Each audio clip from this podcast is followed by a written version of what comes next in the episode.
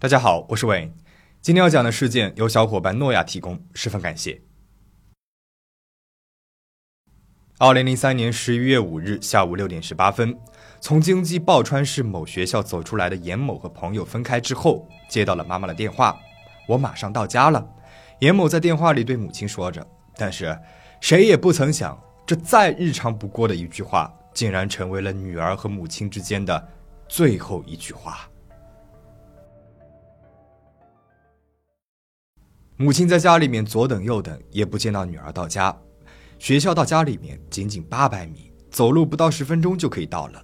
刚开始，母亲还以为女儿是在路上贪玩耽误了，但是几个小时过去了，女儿还是没有回来，手机呢也打不通了。母亲意识到女儿很有可能是出事儿了，严某的母亲立马报了警。警方立即展开了搜索，但是到处都找不到严某的踪影。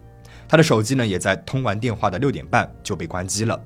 意识到事态的严重，不只是警察，报川市的军队和志愿者们也都积极的行动了起来，但是也都是找寻无果。一直到一个多月之后，二零零三年十二月二十二日，有人发现，在距离失踪地点十公里的京畿道义政府市这里的一处道路施工现场垃圾箱上，整整齐齐地摆放着手机、包和运动鞋。经过家人朋友的指认，这就是严某失踪当天所随身携带的物品。如此光明正大的将被害人的东西放在明处，这绑架者仿佛是在嘲笑、挑衅着警察们的权威。警察们将附近都搜查了一遍，但是还是没有发现任何关于严某的踪迹。两个月后，二零零四年二月八日上午十点钟，有路人不经意间路过了一个施工地的一处排水渠。那么，因为好奇心，他掀开了盖在排水渠上的纸箱子，里面赫然就是一具尸体。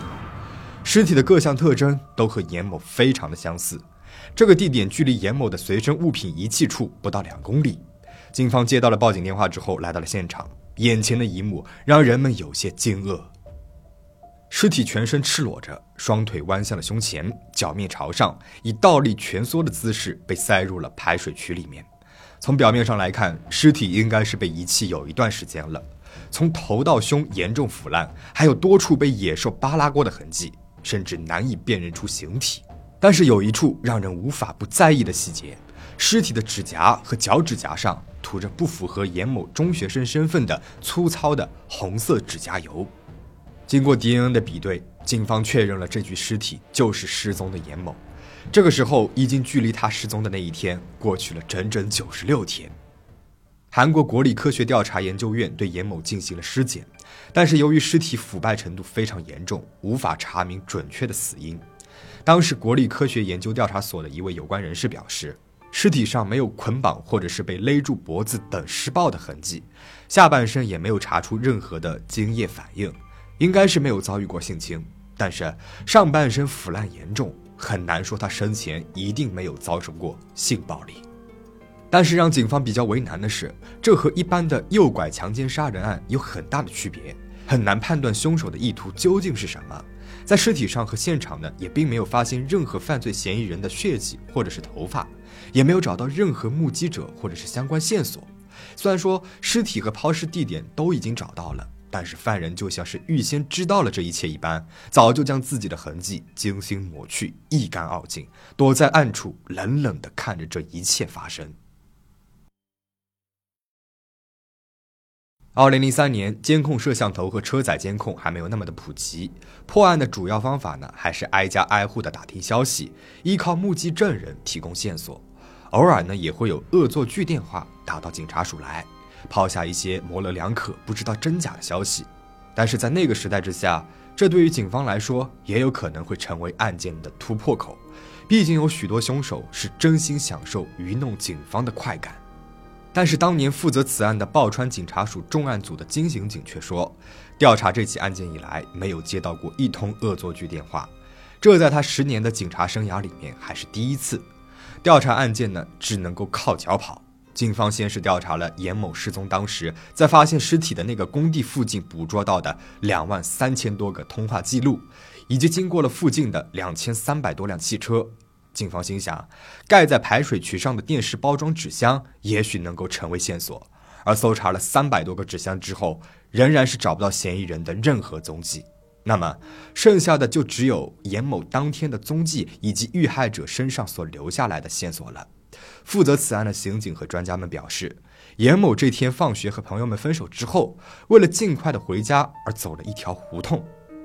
这个胡同呢，是只有村里面的人才会知道的一条捷径。平时人迹不多，没有任何目击证人在那一时刻听到附近有求救或者是挣扎的声音。事发当天下午六点半左右，严某的手机电池被拆了下来。手机在开机、关机通话的时候，通信公司基站呢都会登记手机的位置。如果手机关闭或者是电池被拆卸，通信公司将无法接收到手机的位置。因此，警方判断严某很有可能在和母亲通话之后就马上被绑架了。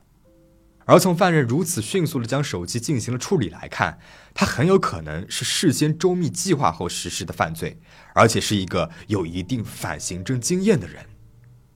一位村民陈述说，在严某失踪当天，他在村里面看到了一辆陌生的白色汽车，那辆车子的后挡风玻璃被衣服给遮住了。那么这样来看的话，犯人很有可能是利用车辆来绑架，并且用于后续的杀害和遗弃。犯人很有可能是熟悉村庄地理的人，因为最终遗弃尸体的排水渠的位置也是十分的隐蔽。如果不是熟悉附近地理的人，很难会发现这里有一处排水渠。那么从这一点来看，犯人也很有可能就是住在这附近的人。而除了在施工现场发现的严某的手机、包和运动鞋，他的校服、内衣、袜子一直以来都没有被找到，而包里面只装有严某的补习班听课证和笔记本。但有一处怪异的是，严某的笔记本上他名字的部分有被人为撕去的痕迹，这是犯人故意撕下了这个部分。而最吸引警方注意的是，就是严某指甲和脚趾甲上所涂的红色指甲油。家人和朋友们反映。严某平时根本就不会涂抹指甲油，也不可能带着指甲油。红色指甲油模样非常的粗糙，但是却没有超出指甲的范畴，甚至还有涂抹后被剪掉一部分指甲组织的痕迹。警方判断，这应该是犯人在杀害了严某之后才涂上的红色指甲油。据犯罪心理分析师分析。凶手在杀害严某之后，应该是将严某的校服、内衣、袜裤已经剪掉的指甲组织当做了纪念品带走了。这很有可能是犯人为了收藏战利品，日后在看到严某的物品时，可以回忆起犯罪当时感到快感。他很有可能是一名变态的性癖患者，而从缜密而大胆的犯罪手法来看，他应该并非是初犯了，也不会满足于只犯下一起案件。连环作案的可能性非常之大。之后，警方针对类似的绑架和杀害案件展开了调查，也找到了一些嫌疑人。二零零三年六月份，在严某消失的案发现场，曾经也发生过两起绑架案件。警方将该案件的犯人朴某以及其同伙推测为严某案件的有力嫌疑人，但是在后续的调查过程当中，发现他们其实和这起红色指甲油案件并无关联。警方呢对指甲油的成分也做了进一步的检验，但是不知是当时检验技术的局限，还是其他的原因，并没有在市面上找到类似成分的指甲油。因此，也有人提出，在严某手脚上的指甲油有没有可能其实并不是指甲油，而是油漆等类似的颜料呢？根据这个猜测，有人向警方举报了附近一家汽车厂的员工 A 某。据说 A 某和别的工友不一样。因为在汽车工厂工作，别的工友身上呢都会沾上油漆，也不太重视个人卫生。但是 A 某的衣服却总是焕然一新，每工作半个小时，他就要把自己沾到的油漆的手清洗一遍。而且 A 某平时和大家呢也都不怎么交流。联系到遇害者指甲被涂上了指甲油，是不是也说明这个凶手对手部有一些不为人知的癖好和执念呢？汽车厂的员工 A 某既有洁癖，又有得到红色油漆的机会，他是犯人的嫌疑也是不可排除。但是警方一轮调查下来，并没有任何的证据能够显示 A 某就是绑架严某的犯人。五六年之后，A 某因病去世了。几年调查下来，这桩案件基本上可以说是没有什么线索了。专案组的刑警们感觉到的压力很大。而其中一位刑警最终无法敌过案件调查带来的压力和负罪感，自己了结了生命。同事们表示，该刑警家中呢就有一位和严某差不多大年纪的女儿。调查案件的过程当中，他一直被无法揪出凶手的罪责感所折磨着，最终选择了如此令人惋惜的结局。就这样，报川中学被拐杀害案件成为了未结案件。虽然韩国法律修改了之后，对杀人案件不再设有规定诉讼时效。但是当时负责此案的警察们大多已经调到了其他的警察署，或者是退休了，很少有人了解，并且还在追查这起案件。严某的冤屈一直未能够被解开。但是谁也没有想到的是，这起曾经震撼社会的红色指甲油杀人案件，在十六年后的二零二一年迎来了新的局面。今年三月份，专门调查各类悬疑案件的韩国节目《想知道真相》栏目组接到了一个举报电话，举报人主动提起了抱川女中学生杀人案件。他表示自己很有可能见过杀害严某的犯罪嫌疑人，现在应该是重新将此事拿出来的时机了。当年没有直接说出来他当时的经历，他感到非常的抱歉。这十几年来，也一直备受当年事件的心理折磨。究竟举报人经历了什么，会让他笃定见过的人很有可能就是严某案件的犯人？为何他当年没有站出来呢？举报人就住在严某相邻的村庄，他说自己在中学生严某失踪前一周经历了一起可怕的事情。当时还是大学生的举报人晚上步行回家途中，有一辆陌生的白色车辆驶过来，劝他同乘。虽然举报人并不想上车，但是该男子不断的开车尾随着他，四下无人，举报人害怕自己如果不乖乖配合，很有可能会遭遇不测，只能够冒着风险上了车。但是到了举报人的家里附近，男人还是无视他的要求，继续开车驶去，并且说自己还没有成家，如果举报人愿意的话，他们俩可以一起去附近的咖啡区喝喝咖啡。但是举报人知道。那个咖啡区虽说是咖啡店铺聚集的地方，但实际上有很多隐蔽的角落，也有许多的年轻情侣在那里偷欢。如果自己被带到那里的话，可能就不是简简单单的喝喝咖啡而已了。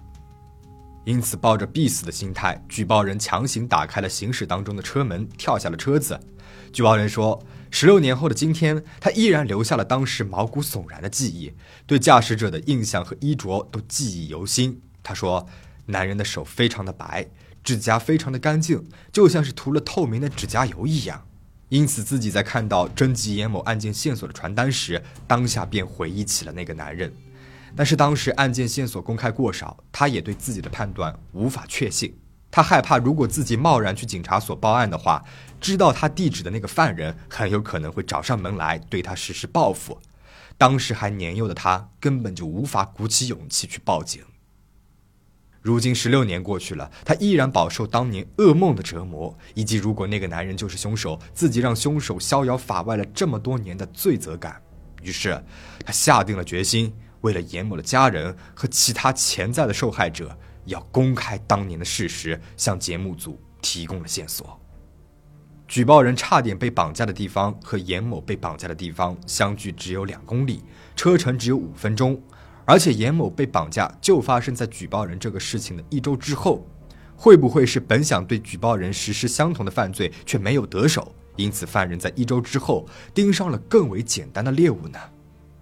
对此，刑侦专家分析很难否认这两起事件的关联，两起案件当中也存在着相似的线索，比如指甲干净的细节以及村民目击过的白色车辆。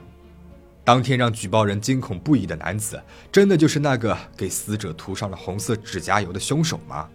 相似的时间段，相同作案手法的两起事件，真的只是偶然吗？由于时间过去太久了，为了深度的复原举报人的记忆，节目组安排了催眠调查，让举报人画下了犯罪嫌疑人的蒙太奇画像，以及记忆起了当年的白色车辆车牌。十六年过去了。车牌很有可能已经被销毁，嫌疑人的长相也很有可能产生了很多的变化。但是在该调查节目播出之后，这起十六年前的红色指甲油案件再一次的唤醒了人们当年的恐惧和回忆。报川市警察局呢，也重新将当年因为技术不足而没有得出的线索证物重新进行了精密检测，希望和蒙太奇画像以及车牌等线索结合，追查出当年的真相。目前，警方呢还没有公布调查的后续。